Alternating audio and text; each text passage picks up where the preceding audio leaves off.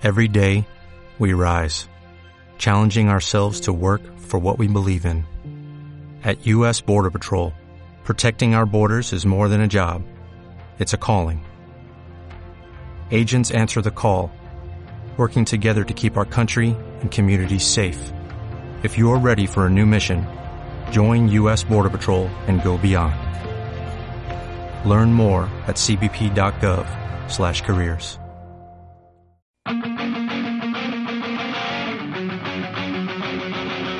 Demarraje con Gonzalo Velasco.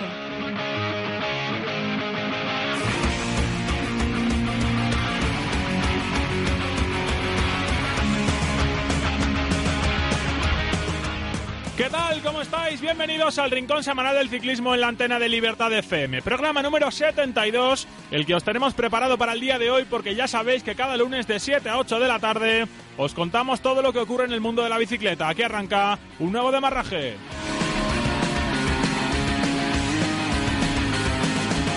La segunda jornada de descanso del Giro de Italia nos deja varias conclusiones. La primera, que a Cadel Evans de momento no le pesa la maglia rosa y que ha tenido la habilidad y la suerte para librarse de las caídas que tanto han hecho sufrir, por cierto, a muchos otros. Como al Purito Rodríguez, que el pasado jueves tuvo que decir adiós a otro de sus grandes objetivos de la temporada por culpa de irse al suelo. Nos quedamos pues sin una baza sólida para la general en España, pero ojo porque los Urán, Vivo, Quintana, Maika y compañía nos van a hacer disfrutar muy mucho en las dos semanas de Giro que tenemos por delante. Más allá de la Corsa Rosa, la semana ha venido marcada por otros frentes, uno de ellos en nuestro país, como la Vuelta a Castilla y León, donde la victoria de David Belda supone una gran recompensa al trabajo bien hecho en las filas del conjunto Burgos BH. Habiendo en competición equipos como Movistar o Caja Rural, el triunfo de la escuadra burgalesa confiere incluso más mérito a lo conseguido por el corredor alicantino. Estará hoy con nosotros para que nos cuente cómo lo ha vivido y las sensaciones del equipo en este primer tramo de la temporada. También hablaremos con el flamante ganador de la Copa de España Élite Sub-23 que terminó ayer en Torredón Jimeno, en Jaén, coronando a Unai Inciarte como vencedor final tras haber sido el más regular durante las ocho pruebas de las que consta la competición. Ha sido una copa francamente igualada y con todo por decidir hasta el final y por ello seguro que Unai lo ha disfrutado si cabe incluso aún más. En un ratito nos lo cuenta él mismo. Y hoy nos ha sobrecogido la noticia de la retirada de uno de los mejores ciclocrossman de los últimos años, Niels Albert, que tiene que colgar la bicicleta por unos problemas cardíacos. El impacto que de la noticia deja huérfano a una de sus, de una de sus estrellas al ciclocross mundial. Y por eso queríamos hoy repasar la figura, su figura, la de Nils Albert, con John Hernández, una de las voces más autorizadas de nuestro país, para hablar de barro y de, y de ruedas gordas. Y en la tertulia, como cada lunes, varios frentes abiertos para analizar, obviamente hoy con el Giro de Italia como plato fuerte, pero sin olvidar la victoria de Bradley Wiggins en el Tour de California. Hoy estarán por aquí Dani Sánchez y Albert Rabadán. Así que ya sabes, ni se te ocurra tocar la radio en los próximos minutos, porque desde ahora mismo lanzamos un nuevo demarraje aquí, en Libertad FM.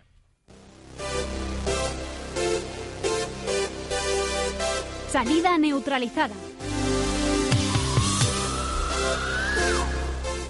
Comenzamos el repaso de la actualidad como cada lunes y como venimos haciendo desde que arrancó, obviamente empezamos con el Giro de Italia que vive hoy su segunda jornada de descanso.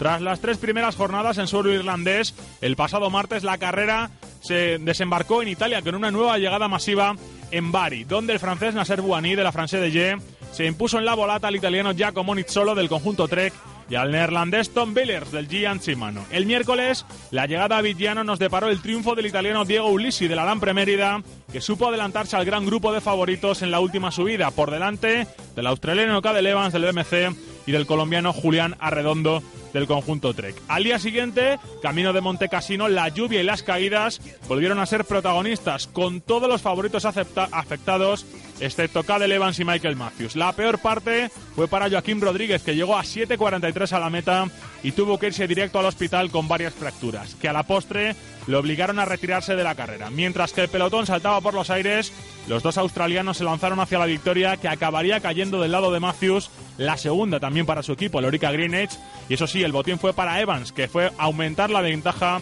con todos sus rivales. El viernes cayó la segunda victoria para Buani. El galo volvió a dejar a Nizzolo, otra vez segundo, a las puertas de la gloria en la meta de Folgino aprovechándose de la baja de Marcel Kittel, que había dominado con tiranía los sprints en Irlanda. Y si Buani sumó su segundo triunfo, Diego Ulisi no iba a ser menos. El transalpino volvió a alzar los brazos, esta vez en Montecopiolo, por delante del croata Robert Kiserlovski del Trek y del neerlandés Wilco Kelderman del conjunto Belkin, que fueron segundo y tercero en respectivamente. Y ayer domingo, la gloria fue para otro hombre de Orica Greenwich, en este caso Peter Binning, el que supo culminar una fuga en la que iba con el italiano del Europcar Davide Malacarne. Con todo esto, la general está encabezada por Cadel Evans, segundo es el colombiano Rigoberto Urán de Omega Pharma Step a 57 segundos y tercero es el polaco Rafael Maika del conjunto Tinkoff Saxo a 1 minuto y 10 segundos. Paralelo al Giro, la última semana también nos ha deparado una nueva edición del Tour de California, donde el británico del Sky, Bradley Wiggins, se acabó llevando el triunfo final con 30 segundos de ventaja sobre el australiano del Garmin, Rohan Dennis, y 1.48 sobre el estadounidense Lawson Craddock del conjunto Giant Shimano. En cuanto a triunfos parciales, tras el cosechado por Mark Cavendish en Sacramento en la primera etapa, la crono de Folsom fue terreno Wiggins, dominando con autoridad, y a partir de ahí le tocó al británico defender con éxito su maillot de líder. El propio Rohan Dennis se llevó la victoria en la subida al Mount Diablo, mientras que Will Routley del conjunto Optum hizo lo propio en la meta de Cambria. En Santa Bárbara, la gloria fue para uno de los ídolos locales, Taylor Finney del conjunto BMC, que llegó a meta en solitario. Al día siguiente fue el colombiano Esteban Chávez de Orica Greenwich quien escribió su nombre en la cima de Mountain High.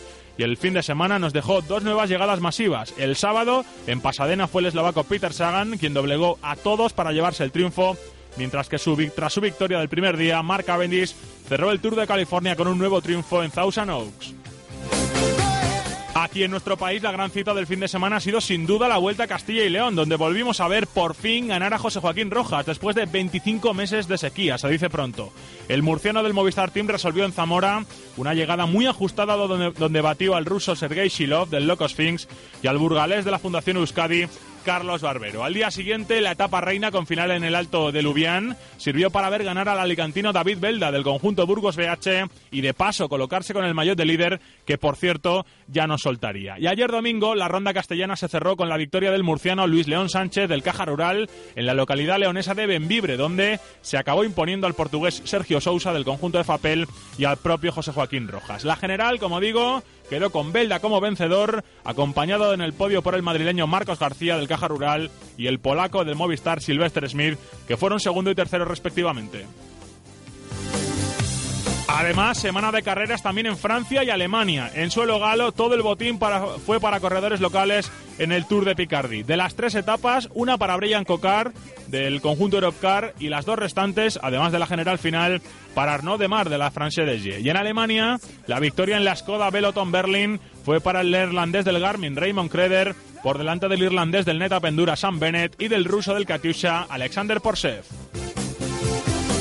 Pasamos a la categoría Elite Sub-23, donde ayer domingo se cerró la Copa de España y lo hizo con la victoria del vasco Julen Amezqueta en la clásica de Torredón Jimeno. El corredor del equipo Seguros Bilbao superó en la línea de meta a Alberto Gallego y a Miquel Vizcarra en la meta, como digo, para conseguir la que fue su primera victoria como ciclista. La general final de la Copa de España queda con el Donostierra Unai Inciarte como líder por delante del leones Miguel Ángel Benito del Caja Rural, que encima acabó como mejor sub-23, y del también guipuzcoano Antoni Barguren del conjunto Telcom Gimex. Por cierto, que la categoría sub-23 recibió el pasado sábado y hoy se ha confirmado una mala noticia, ya que la Vuelta a Madrid de la categoría ha quedado finalmente suspendida tras no contar con el apoyo de la Dirección General de Deportes de la Comunidad de Madrid a la carrera.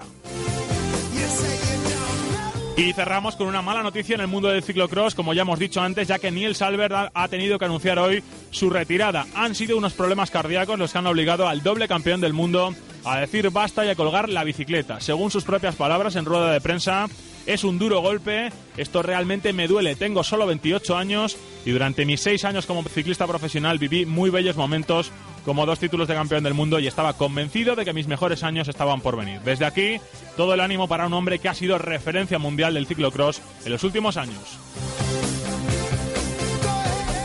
Bueno, así de cargada ha venido la semana en forma de titulares, eh, muchas carreras, muchos resultados, noticias, en fin, todo condensadito en el inicio de demarraje. Así que vamos a empezar a desarrollar este programa ya con los primeros protagonistas.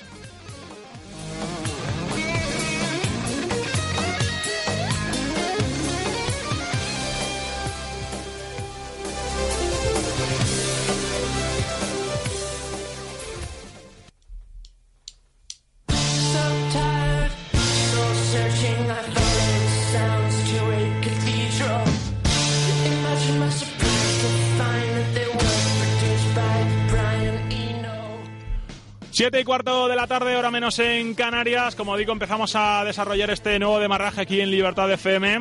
Luego hablaremos mucho del Giro de Italia en la tertulia, pero como decía yo antes, aquí en nuestro país la gran cita de la semana ha sin duda estado en la vuelta a Castilla y León, donde bueno, pues hemos visto triunfar a un equipo modesto como el Burgos BH en las piernas de David Belda, el corredor alicantino.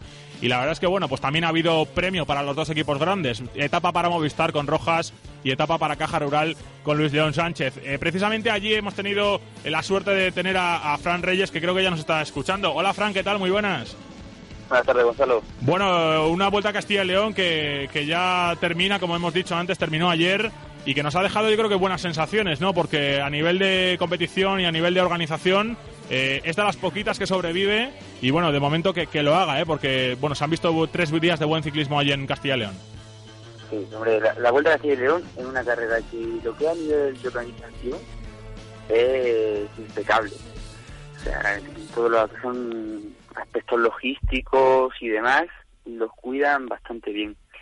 El problema que ha habido este año, el único punto débil de la carrera este año ha sido la, la participación, porque la verdad es que han faltado equipos de primera y de segunda división. Pero claro, hay que entender que quizá en esta fecha, esta fecha no eran las más adecuadas para ellos. De hecho, ayer se hablaba de que el año que viene volverán a la ubicación tradicional que han tenido siempre en el calendario, esta carrera, ya la de mitad de abril, porque sí hay más posibilidades de conseguir gente. Pero este año, entre el Giro, el Giro de Italia, la salida de Irlanda, que ha complicado mucho la logística de los equipos participantes del Giro y demás, era difícil convocar a más equipos que también pues están concentrados en preparar el Tour y compañía. Uh -huh. Aún así, pese a eso, el espectáculo deportivo ha sido magnífico.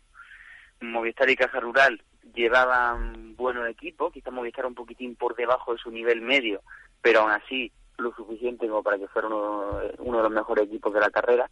Y Caja Rural tenía un 8 prácticamente de gala.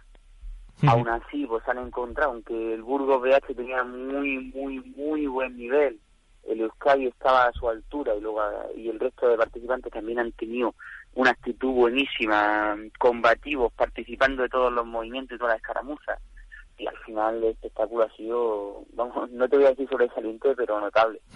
Eh, como decíamos, eh, la, la, victoria de David Belda también es un poco el, premio al, a los equipos más modestos, ¿no? Porque obviamente con Movistar y Caja Rural en, en la carretera siempre suele ser muy difícil eh, apearlos de, de, del podio final. Obviamente estuvieron, pero como segundo y como tercero.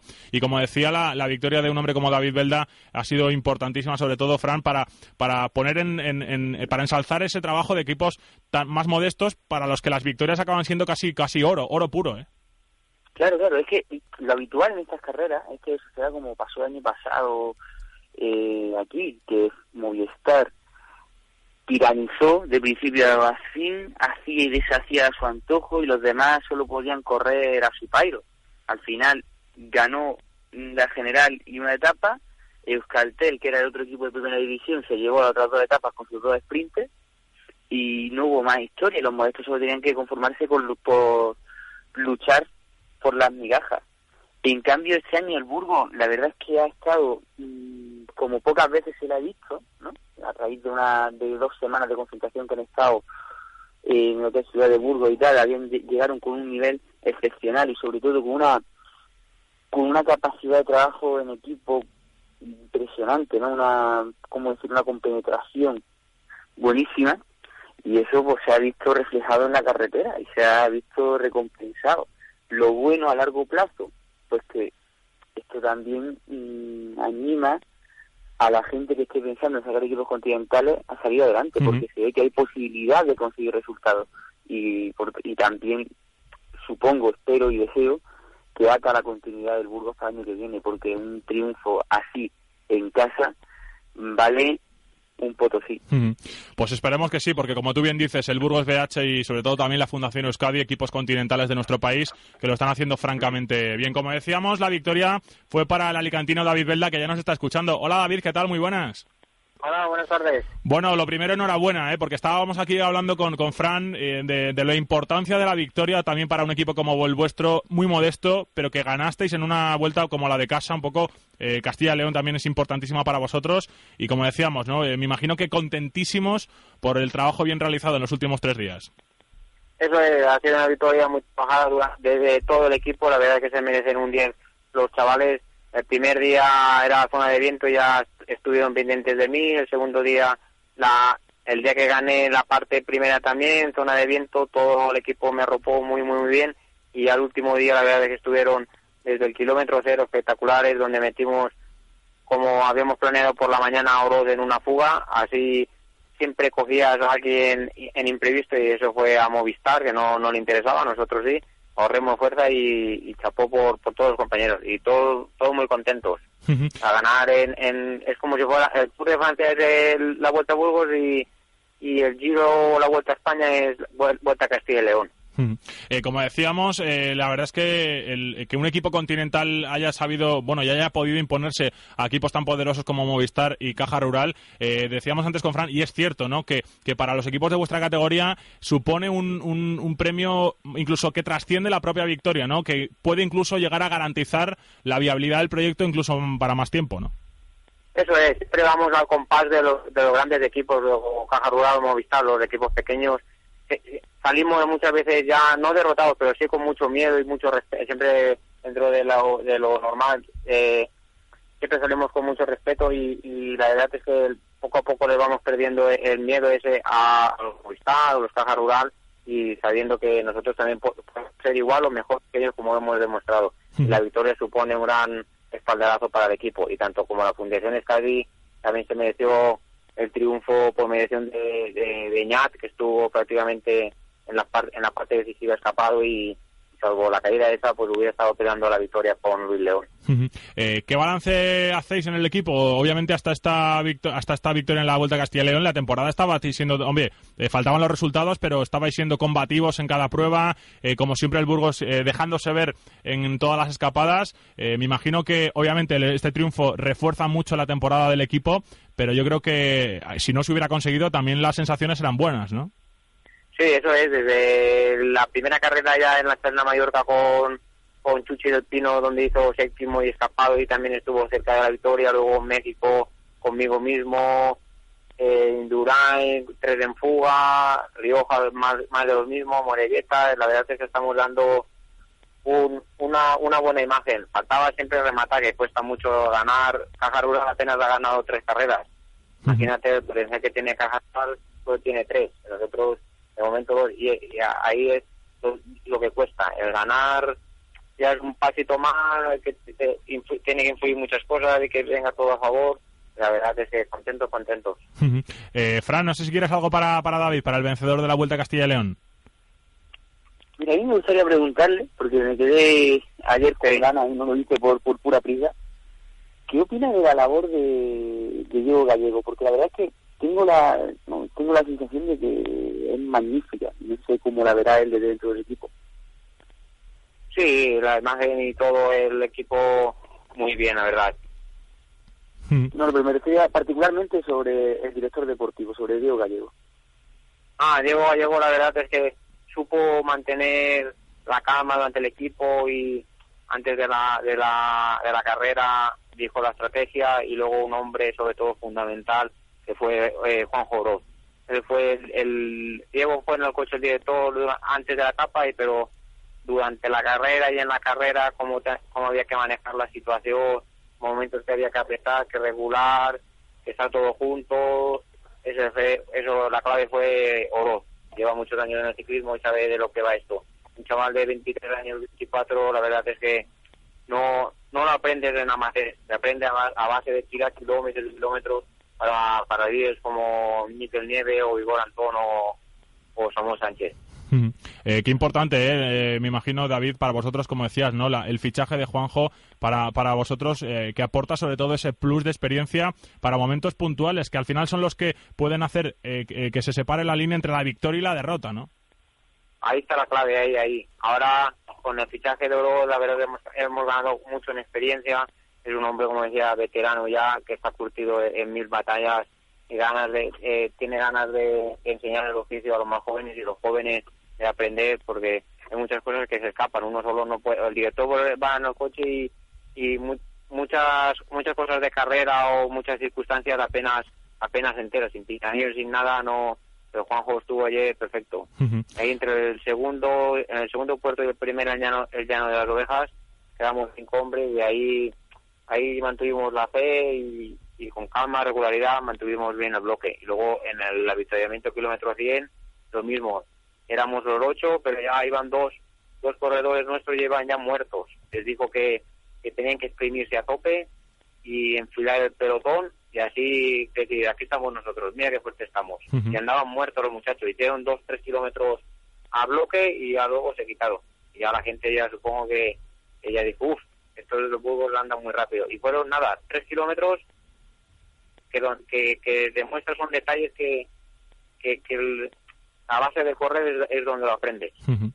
Bueno, David, pues eh, como decíamos, eh, merecidísimo triunfo eh, del tuyo y, del Burgos BH en esta Vuelta a Castilla y León, que sobre todo viene a demostrar que se están haciendo muy bien las cosas, tanto vosotros en la carretera como todo el staff técnico, como decía antes Fran, con Diego Gallego, con Julio Andrés Izquierdo, todo el staff que tenéis detrás y sobre todo, gracias por haber estado con nosotros y sobre todo mucha suerte para, para, lo que queda de temporada, que si, si, si seguís haciendo las cosas así, seguirán llegando resultados. Un abrazo grande, David. Gracias a vosotros, ¿eh? Bueno, pues ahí está David Velda, el vencedor de la Vuelta a Castilla y León, Fran, eh, que me imagino que, eh, como decíamos, ¿no? La, alegría en Burgos BH tiene que ser eh, bestial, sobre todo por, eso, más allá de la victoria, por lo que supone ganar en casa y, bueno, pues al final seguir diciéndole al mundo que el equipo Burgos BH goza de tan buena salud. Exacto, o sea, mola un montón. Yo a mí, uno de detalles que más me gusta, que más me han gustado de la victoria es que ayer mismo por la noche, a las nueve, en el hotel de Ciudad de Burgos, llegaron todos los componentes del equipo, todos los del equipo Burgos, junto a los patrocinadores. Ese tipo de eventos dejan muy a las claras tanto el estado de salud del equipo como su proyección de futuro.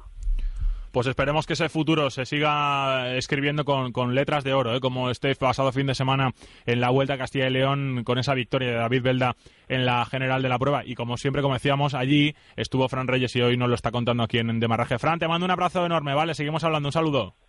De acuerdo, hasta luego. Bueno, pues eh, ahí está la página sobre la Vuelta a Castilla y León con el, vencedor de la ronda castellano-leonesa. Vamos a hacer una pausa muy breve y a la vuelta bajamos a la categoría Lete Sub-23 porque hay que hablar con otro campeón, en este caso de la Copa de España.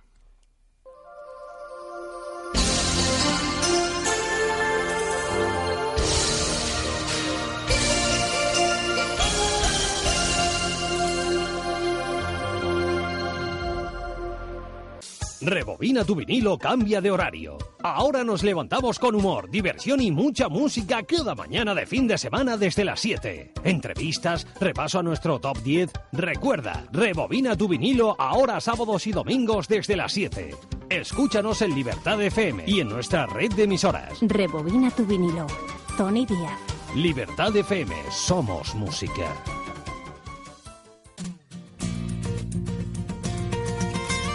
Horas de Radio, el magazine que no le dejará indiferente. Horas de Radio, de lunes a viernes de 11 a 1 del mediodía. Todo lo que se pueda imaginar lo encontrará con nosotros. No se olvide, Horas de Radio.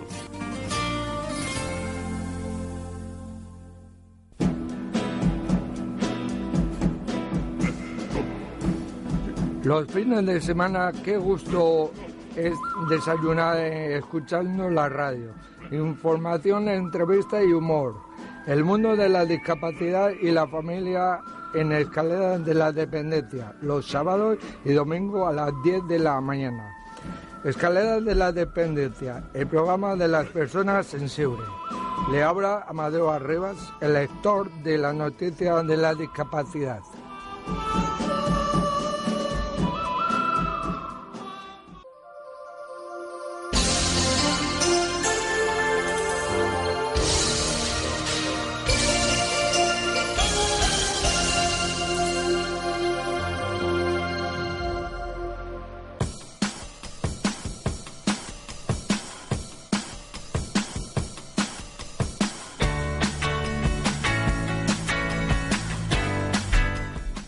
Seguimos avanzando en este demarraje, el programa número 72 aquí en Libertad FM y hablábamos, como decimos, de, la Copa de España, de la categoría Elite Sub-23 que se cerró ayer eh, domingo en Torredón Jimeno, en Jaén, con la última de las ocho pruebas de las que consta la, competición y obviamente era una prueba para cerrar la Copa y sobre todo para eh, coronar al vencedor final de la, de la prueba. Estuvo más de la mitad de la prueba, se colgó la, el, amarillo en la, a la cuarta y estuvo las otras cuatro pruebas defendiendo un maillot amarillo que, como decía, no se le volvió a escapar. Eh, bien ayudado también es cierto por su equipo, el Guipúzcoa, que a la postre también fue el mejor equipo de toda la Copa de España. Me estoy refiriendo al Donostierra, Unai Inciarte ya nos está escuchando. Hola Unai, ¿qué tal? Muy buenas. Hola, buenas. Bueno, lo primero de todo, enhorabuena, ¿eh? porque ha sido una Copa de España yo creo que muy merecida para vosotros, en este caso para ti en el plano individual pero, pero me imagino que eso, que, la, la, sensación de trabajo bien hecho y de recompensa, ¿no? A tantas semanas peleando. Sí, merecida y sobre todo sufrida. Hemos trabajado todos los días, de todas las carreras mucho y bueno, en las últimas tres nos hemos centrado en defender el, el liderato individual ya cuando teníamos casi afianzado el, el campeonato por equipos y y sí, trabajado, merecido y sufrido y así la verdad que sabe bastante mejor.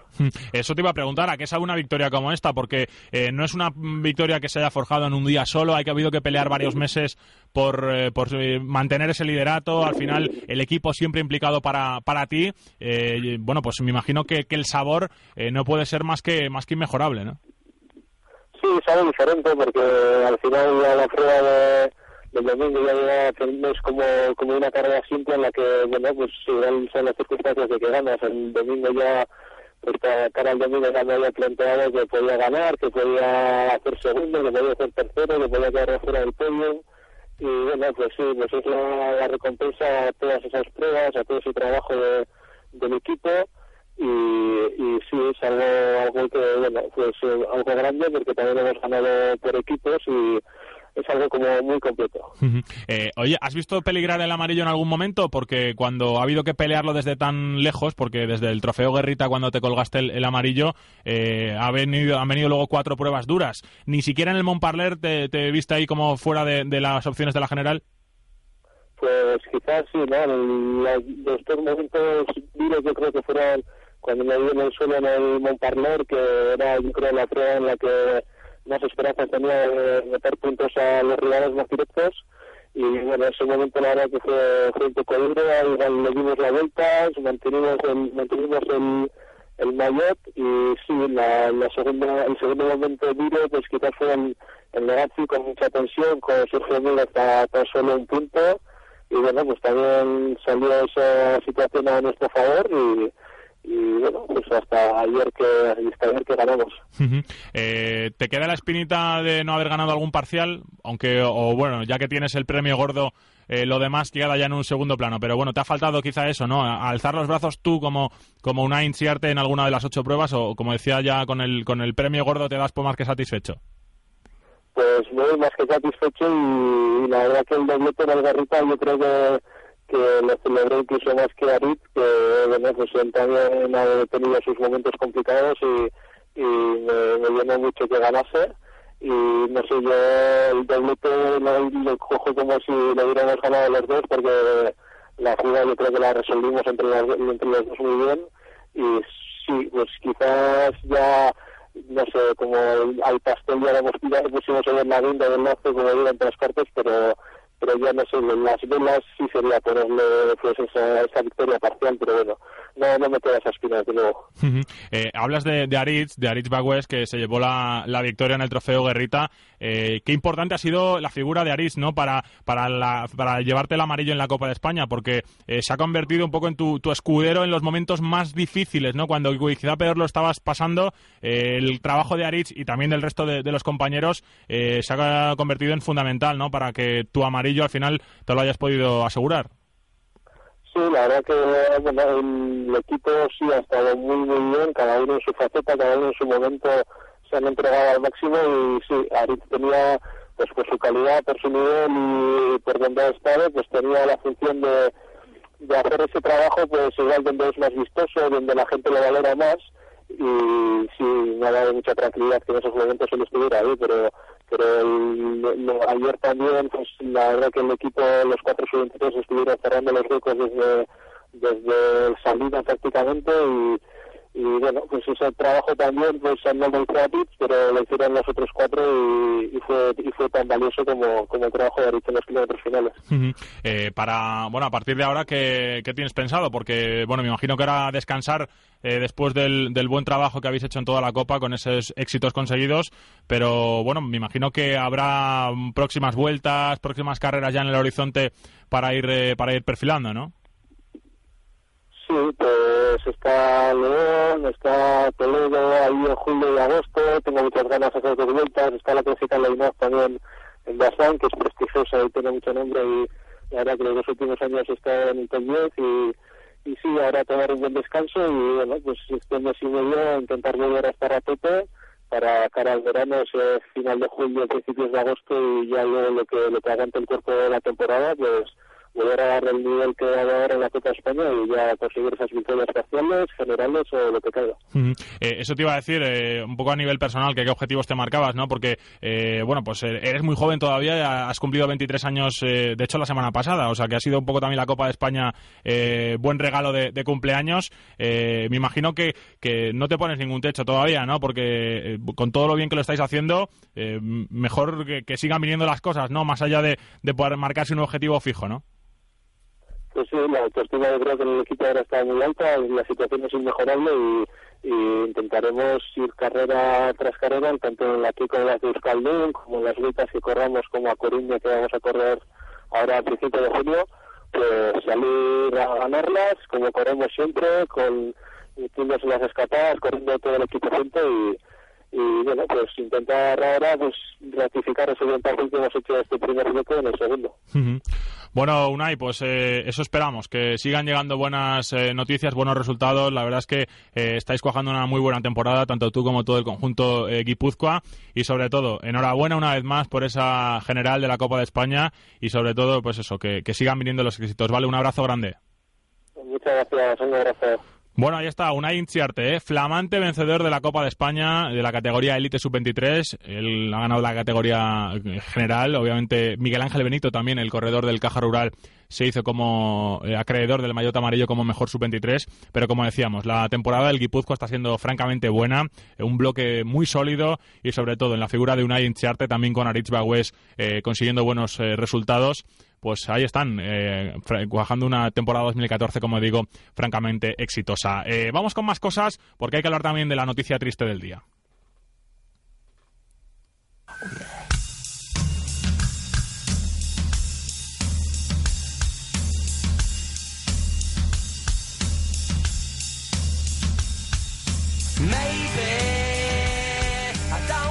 Continuamos con más cosas aquí en Demarraje y lo hay que, bueno, hay que continuar hablando de una mala noticia, ¿eh? porque en la mañana de hoy lunes eh, nos ha sorprendido una conferencia de prensa de Nils Albert, uno de los mejores ciclocrossman del mundo en los últimos años, doble campeón mundial, en fin, una de las referencias del barro y de las ruedas gordas a nivel, como digo, mundial, pues ha confirmado que se tiene que retirar. La verdad es que es una retirada eh, francamente dolorosa porque llega por un problema físico, en este caso problema cardíaco, que a sus 28 años nos va a privar de Albert en el barro para siempre ya, porque los médicos le han desaconsejado la competición al más alto nivel porque podría ser obviamente perjudicial eh, para su salud. Queríamos acercarnos hoy aquí en Demarraje a la figura de Nils Albert, a un hombre que, como decíamos, ha, protagonizado junto con Sven Nis unos duelos auténticamente espectaculares en los últimos años y la verdad es que el propio Nis se queda sin su alter ego sobre el barro de todos los circuitos de, a nivel eh, mundial. Y como siempre queríamos, en este caso hoy, eh, hablar con una de las voces más autorizadas del ciclocross aquí en nuestro país, como es eh, John Hernández. Hola John, ¿qué tal? Muy buenas. Hola, muy buenas, buenas tardes. Bueno, pues eh, vaya palo, ¿eh? La verdad es que lo de la noticia de, hoy, la retirada de Albert, eh, nos ha dejado francamente fríos, ¿eh? por, por todo, ¿no? Por la causa, por la edad de Albert, en fin, por, por muchas cosas, ¿eh? Efectivamente, efectivamente. A primera hora, en torno a las 10, se filtraba en un periódico que, que Albert iba a hacer una nota de prensa, bueno, o sea, iba a hacer una, una, una rueda de prensa eh, sobre que iba a ser clave para su futuro ese mismo medio especulaba con la posibilidad de que, de que fuese la retirada definitiva por, por problemas cardíacos de, de, Albert. Todos queríamos, queríamos pensar que, incluso yo lo puesto en Twitter, que quería pensar que hay que ser cautos y esperar un poquito a la, a la, confirmación y tristemente a las dos de, a las dos de la tarde ha llegado la confirmación del propio Nieles diciendo que pues bueno que se tiene que retirar del, del ciclismo del ciclismo profesional activo y sin duda un jarro de agua fría, sobre todo para, para el futuro belga. Eh, sobre todo porque, bueno, pues es una, una retirada un poco, bueno, peculiar, porque es una lesión no muy propia de deportistas, en este caso una arritmia eh, cardíaca. Eh, te quería preguntar, John, la pérdida de Albert yo creo que trasciende más allá del, propio ciclocross, porque yo creo que a nivel de, de, deporte en general estábamos hablando de un hombre que con 28 años ya había sido doble campeón del mundo, también campeón de dos Copas del Mundo, campeonato nacional, victorias en Super prestigio, en fin, eh, leyenda total ya, ¿eh? efectivamente, efectivamente. No solo perdemos deportivamente a un, a un, ciclista, sino perdemos a toda institución en su país. Era una pasada verle, tuve la oportunidad este año de viajar a Bélgica y ver lo que se mueve allí y, ver la caravana del propio Albert de, hasta arriba de gente esperando a que saliese a firmar, eh, cómo le aplaudían cuando salía de caravana a, calentar un poco, es, es, una pasada, es una pasada. Lo que dices tú, ¿no? Es un ciclista que ha sido cuatro veces campeón del mundo, dos en élite, uno en sub-23 y otro en junior. Eh, todo un fuera de serie, los tiene los mismos mundiales que, que y la verdad que, que, es una gran pérdida. Más, como dices tú, con la edad que tiene, 28, que tenía, que tenía lo mejor de su carrera delante, ¿no? Es cierto que, que es una pena el, último año que, que, ha cuajado porque no fue lo que se esperaba de él, de hecho, a principio de, a principio de, esta pretemporada cambió de cambió de entrenador y bueno, para intentando paliar ese, ese, esa temporada, pero bueno, en cuanto fue a, en cuanto llegó el momento de, incoparse el equipo y hacer una concentración en el Medicasing, él ya no fue porque le detectaron esa arritmia en un control rutinario. Eh, hablabas antes del propio Sven Nys, eh, decía el propio Nys en, Twitter también que estaba atónito viendo la conferencia de prensa y que no tenía palabras. Para el propio Nys también tiene que ser un palo muy duro, ¿no? Porque ver que, que el que ha sido tu alter ego, como he dicho yo antes, un poco en, el, en todas las carreras, el hombre que con el que siempre había que batirse el cobre para, para ser campeón, eh, también al propio Nys le tiene que hacer, causar un, un, hueco importantísimo, ¿no? Porque obviamente va a haber más rivales, pero esos duelos con, con el propio Albert eran espectaculares. Efectivamente, efectivamente. Probablemente, si menospreciara al resto de, ciclistas belgas muy buenos que hay, eh, era el que más sombra le podía hacer. Lo he dicho antes, es una pena la retirada y es una pena aún más cómo se ha retirado después de la pasada temporada, que no fue quizás, no, quizás no, no fue la mejor temporada que había tenido nunca.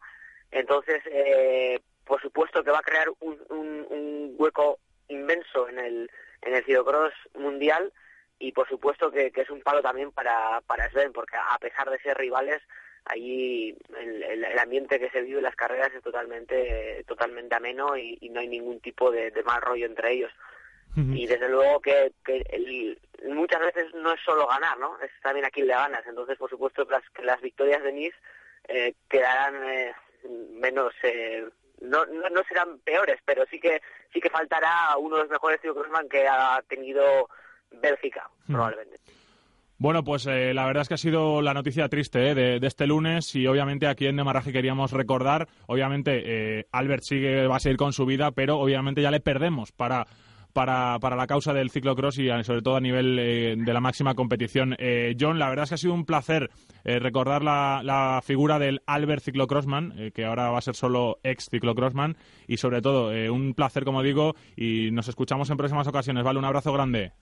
Igualmente, va a pasarlo bien, venga. Bueno, pues ahí estaba John Hernández, como decía, una de las voces más eh, autorizadas para hablar de ciclocross en este país, eh, eh, consumado, especialista, muy metido en el mundo del barro desde hace, desde algunas temporadas y sobre todo, bueno, pues eh, hoy tenía que estar aquí también presente para, bueno, para recordar a un Niel Salver que a los 28 años, como decíamos, eh, tiene que abandonar la competición profesional fruto de esos eh, problemas cardíacos. vamos rápidamente con la tertulia porque tenemos ya poquito tiempo.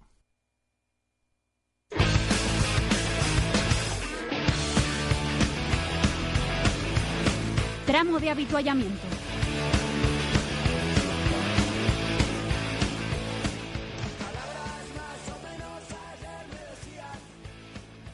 Bueno, pues venga, 16 minutitos tenemos para la tertulia de hoy con dos temas principales, como siempre en este último mes, el Giro de Italia eh, tiene que ser el gran protagonista de la tertulia de demarraje, pero también luego hablaremos un poquito de lo que ha pasado en California con esa victoria de Bradley Wiggins. Pero lo primero es lo primero, presentar a los que están y ya me están escuchando y van a ser los protagonistas aquí en la tertulia de, de hoy. Hola Dani Sánchez, ¿qué tal? Muy buenas. ¿Qué tal? Muy buenas tardes. Hola Albert Rabadán, ¿qué tal? Muy buenas. Muy buenas tardes. Bueno, Giro de Italia, primera semana y pico eh, consumida, nueve etapas y bueno, pues un líder eh, de momento, no sé yo si inesperado, como es Cadel Evans y sobre todo la mala suerte y las caídas de casi todos, salvo el del propio Evans, yo creo que todos los demás han ido al suelo y un Giro que como decíamos eh, sigue perdiendo gente casi casi antes de empezar, ¿eh? Dani. Bueno, inesperado quizás no tanto por, por la nómina de nombres, que al final yo creo que todos estábamos siempre citando cuatro o cinco y bueno, siempre aparecía, sino por más bien el hecho de que no se lo tuviera en cuenta a pesar de lo que había demostrado en la semana previa. Venía a hacer un giro del Trentino espectacular, siempre dominante, siempre entre los primeros, que al final llevándose por supuesto la carrera.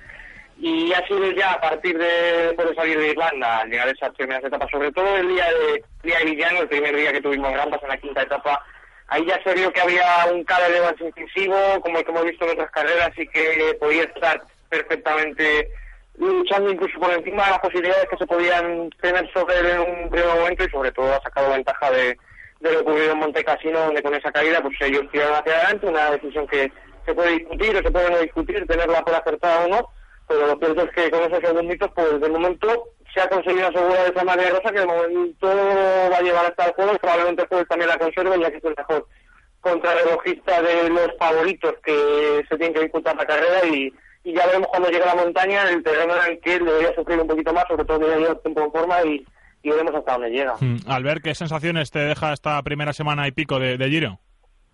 Sobre todo, por lo que decías de los abandonos, yo creo que lo que más rabia nos da es que son abandonos de gente que podía haber sido por su perfil de, corredor siendo muy animadora de la carrera, ¿no? Uh, Purito sí que es verdad que, sabemos que por sus propias habilidades tiende, tiende a atacar muy muy tarde, no en las etapas, pero es un tipo atacante. Dan, Dan Martín sí que es todavía más imprevisible, por ejemplo, y, y sí que es verdad que, es, que son gente que como que podían hacer más que se que cambiar el guion y no un poco esta esta primera semana que creo que estaremos de acuerdo que a todos nos ha dejado un poco con, con ganas de más, ¿no? Sobre todo en estas primeras llegadas en alto en el que en el que ha habido poco movimiento. Eh, quizá uno de los poquitos movimientos haya sido el de Pocho Vivo eh, eh, ayer en la, en la novena en la novena etapa, que fíjate que nadie le nadie le siguió y empezó a hacer el camino y se llevó un buen botín de segundos para recortar en la general. Ya es cuarto y yo creo que el de AG2R se está confirmando como la gran baza transalpina para este Giro de Italia después de que gente como Scarponi que bueno pues tiene más solera pero quizá menos piernas y bueno pues gente como Fabio Aru que todavía es muy joven pues eh, no estén todavía a la altura de lo que se pueda esperar de, ellos, ¿no? Quizá Pocho Vivo eh, sea, como, decíamos, como decía, la, gran esperanza italiana para, para triunfar en la carrera de casa. Faltaba más por un equipo muy sólido, con Guillermo, con Verá, con Dufón, gente que, ya se les ha visto el propio sábado en la subida de Carpeña, que trabajaron muy bien como grupo y, y que siempre están adelante, siempre están protegiendo a Pocho Vivo y bueno, también puedes pensar que Pocho Vivo es el corredor que pues que menos tiene que perder con estos ataques, ya que la contrarreloj, a pesar de que la última contrarreloj, si no recuerdo mal, el que fue en País Vasco estuvo más o menos bien. Eh, habrá que ver, habrá que ver, pero yo creo que es el que probablemente va a sufrir más ese día y el que tiene menos que perder con este tipo de ataques. Si tenemos en cuenta que la gente siempre la primera semana pues está muy pendiente de no perder, de conservar, que debe llegar al momento, pues bueno, al final atacas, sacas esos 30 segundos y, y eso que te digo. Así que es cierto que la gente quizás entre los favoritos las declaraciones que se leen han sido un poco hipócritas, porque dicen que no se le tenía nadie en cuenta y ahora de repente todo el mundo lo tiene en cuenta. A ver, todo el mundo conoce a Pocho Vivo, un corredor que lleva muchos años ahí disputando, que ha estado delante muchas veces, que quizás no ha llegado nunca a rematar con un grandísimo resultado, pero que siempre ha estado ahí y, por ello hay que tenerlo más en cuenta, sobre todo por la experiencia que coge este tiempo. Albert y que, además yo creo que la trayectoria de, Pozuelo ha sido siempre como bastante creciente, digamos, y más sabiendo que, venía de equipos continentales, pues se tendía a ver su presencia en el tiro como más así de animador, cazando etapas y así, pero a medida que ha ido creciendo y han venido pasando los años, ahora ya está en la treintena, ha ido cogiendo solidez. Y, bueno, prueba de eso es que creo que este año no ha bajado nunca del top 10 en ninguna carrera que ha corrido.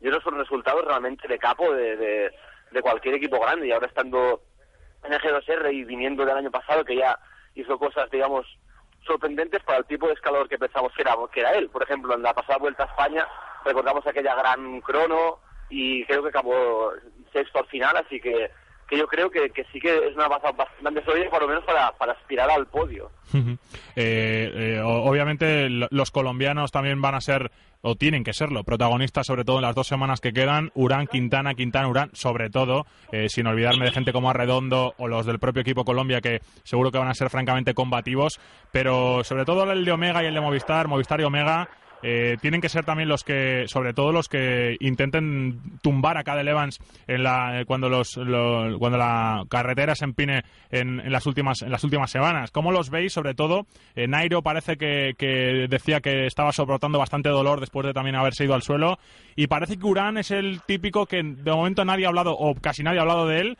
Pero está segundo, a menos de un minuto de Evans, y de momento yo creo que solventando bastante bien la papeleta. Claro, es que Nairo Urán, hoy, perdón, Urán tampoco ha aparecido todavía en carrera, es que no lo hemos visto. Lo vimos en la crono por equipos haciendo un buen trabajo colectivo con Omega, pero ha pasado completamente desapercibido y yo creo que también de forma inteligente. El, equipo lo ha cubierto muy bien, sobre todo Puls, que ha sido el último hombre que ha tenido en esa llegada de montaña, ha sido un poquito el que el que más ha jugado en su favor para que estuviera tranquilo y bueno, está ahí segundo, nadie le tiene en cuenta, junto con Evans es el que mejor situado para los favoritos, en la crono seguro que no va a perder nada, más probablemente va a ganar a tener de lo que vimos en Romandía y bueno, habrá que ver, en montaña no, dio- no da la pinta o no dio la pinta por lo menos el año pasado, cuando terminó segundo, de ser un corredor al que se pueda quebrantar muy fácilmente, así que hay que tenerlo muy en cuenta. Albert. Pero bueno, estaremos de acuerdo que, que, el- que lo mejor de Quintana está, está por venir, porque en esta primera semana, por el perfil de finales que hemos tenido, eran unos finales, unos finales que estaban muy adaptados a, a Evans, que, que si nos fijamos en, en sus trayectorias en grandes vueltas, siempre entre los favoritos áspero a la, gene- a la general, siempre es el que mejor se defiende en estos terrenos de, de media montaña, de llegadas tendiditas, así. Y, por ejemplo, bueno, nos vemos que es un ganador de flecha balona, por ejemplo. Y yo creo que ese es el término en el que se ha sentido, en el que siempre se siente más cómodo, pero cuando llega a la alta montaña ya, ya veremos, como dices, al, a los colombianos poniendo las cosas difíciles. Y, y bueno, que, queda para eso, porque hasta el fin de semana no, no nos llegarán las salidas de en alto, digamos, ver- verdaderamente potentes, pero pero yo creo que ahí sí que veremos a, Quintana y, compañía en su máximo esplendor. Para cerrar un poquito con el Giro, antes de pasar eh, rápidamente también a hablar de California, eh, varios nombres de lo que nos deja esta primera semana. Ulisi, sobre todo, dos victorias, un hombre llamado a hacer grandes cosas en la Lampre, eh, terminó muy bien la temporada pasada, pero quizá este año le faltaba un poquito ese puntito extra para, para alzar los brazos. Y sobre todo, los sprints con Kittel fuera, parece que Buani es el hombre es el hombre para, para las llegadas porque le arrebató dos a Nizzolo y parece que el resto tampoco eh, han estado finos para, para pelear por las bolatas, ¿no? Diego Ulisi y esa prensa italiana que en cuanto vean con bueno, con confianza y con ganas en este tipo de finales ya le están cobrando la etiqueta de capo para el Mundial. Yo muchas veces no los entiendo, pero, pero bueno, lo cierto es que Ulisi está marcando un carrerón, siempre en su sitio, siempre con, con fuerza, ya veremos si no se le hace muy larga la carrera, evidentemente no va a estar para disputar la general, pero bueno, todavía puede tener alguna opción en, en alguna que otra etapa, veremos si se mete la prueba la tercera semana, de momento, por lo menos para adelante ya en, a un cubierto de expediente había cuenta de que Cunego, pues bueno, deja bastante dudas. Albert, ¿cómo lo has visto? Y, y además, bueno, como comentabas también de, de Buani, que a mí me ha sorprendido hoy porque ha salido justamente unas declaraciones de, de Arnaud de Mars, ya sabemos perfectamente que es su, su compañero y casi rival de sprint en la Francia de. Muy amigos que no creo son, Que es la ¿eh?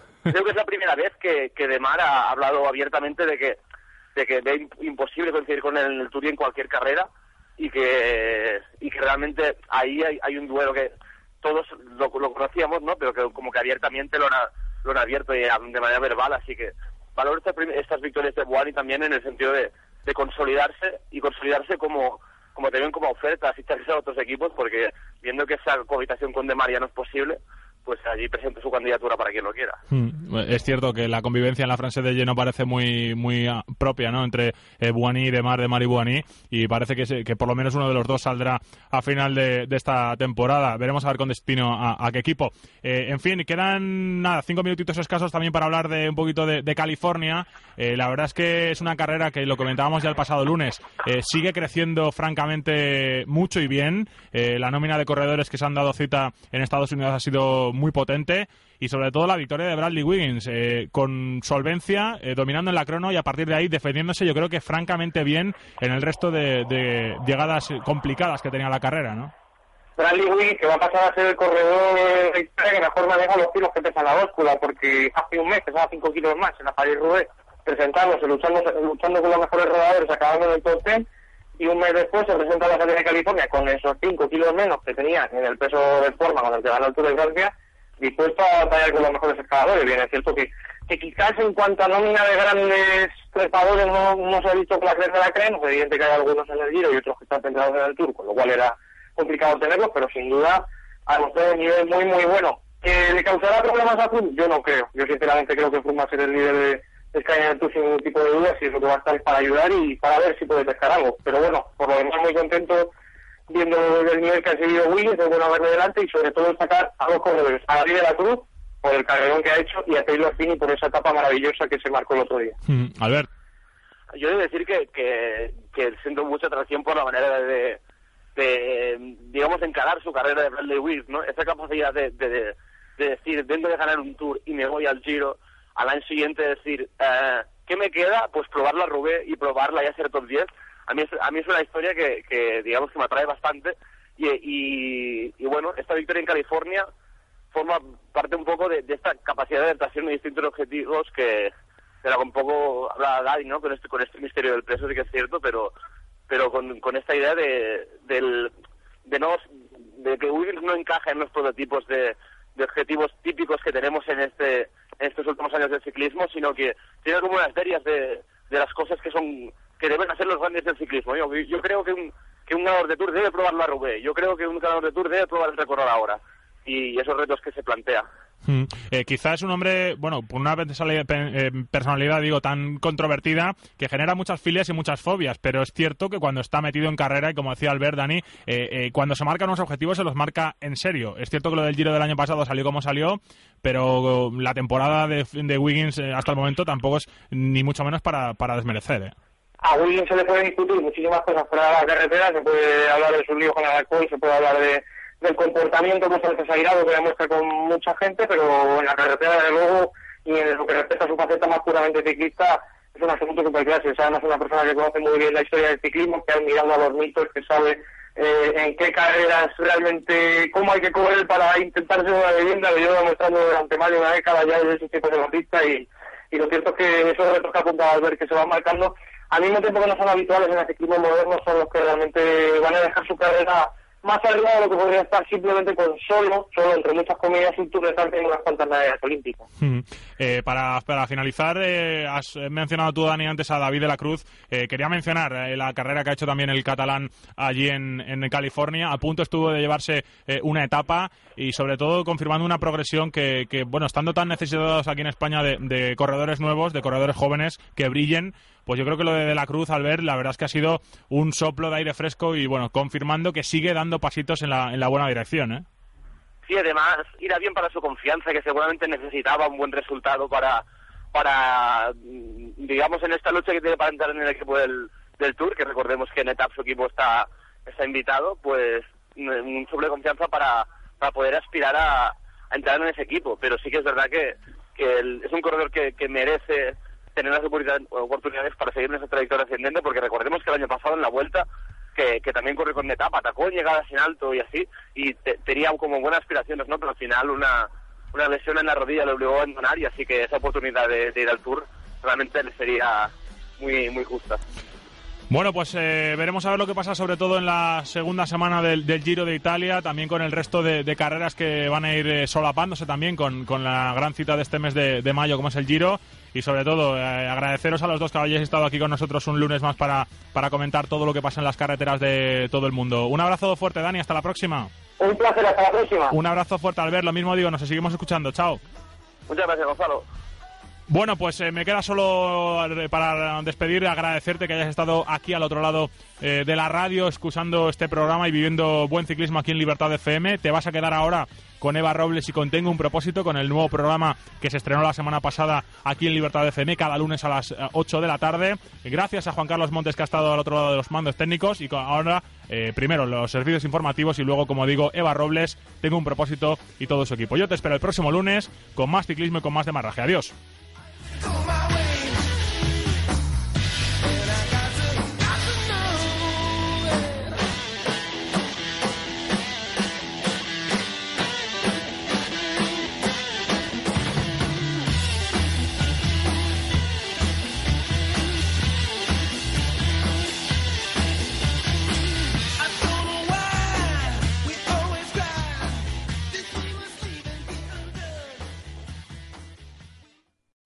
O'Reilly Auto Parts puede ayudarte a encontrar un taller mecánico cerca de ti. Para más información, llama a tu tienda O'Reilly Auto Parts o visita oreillyauto.com.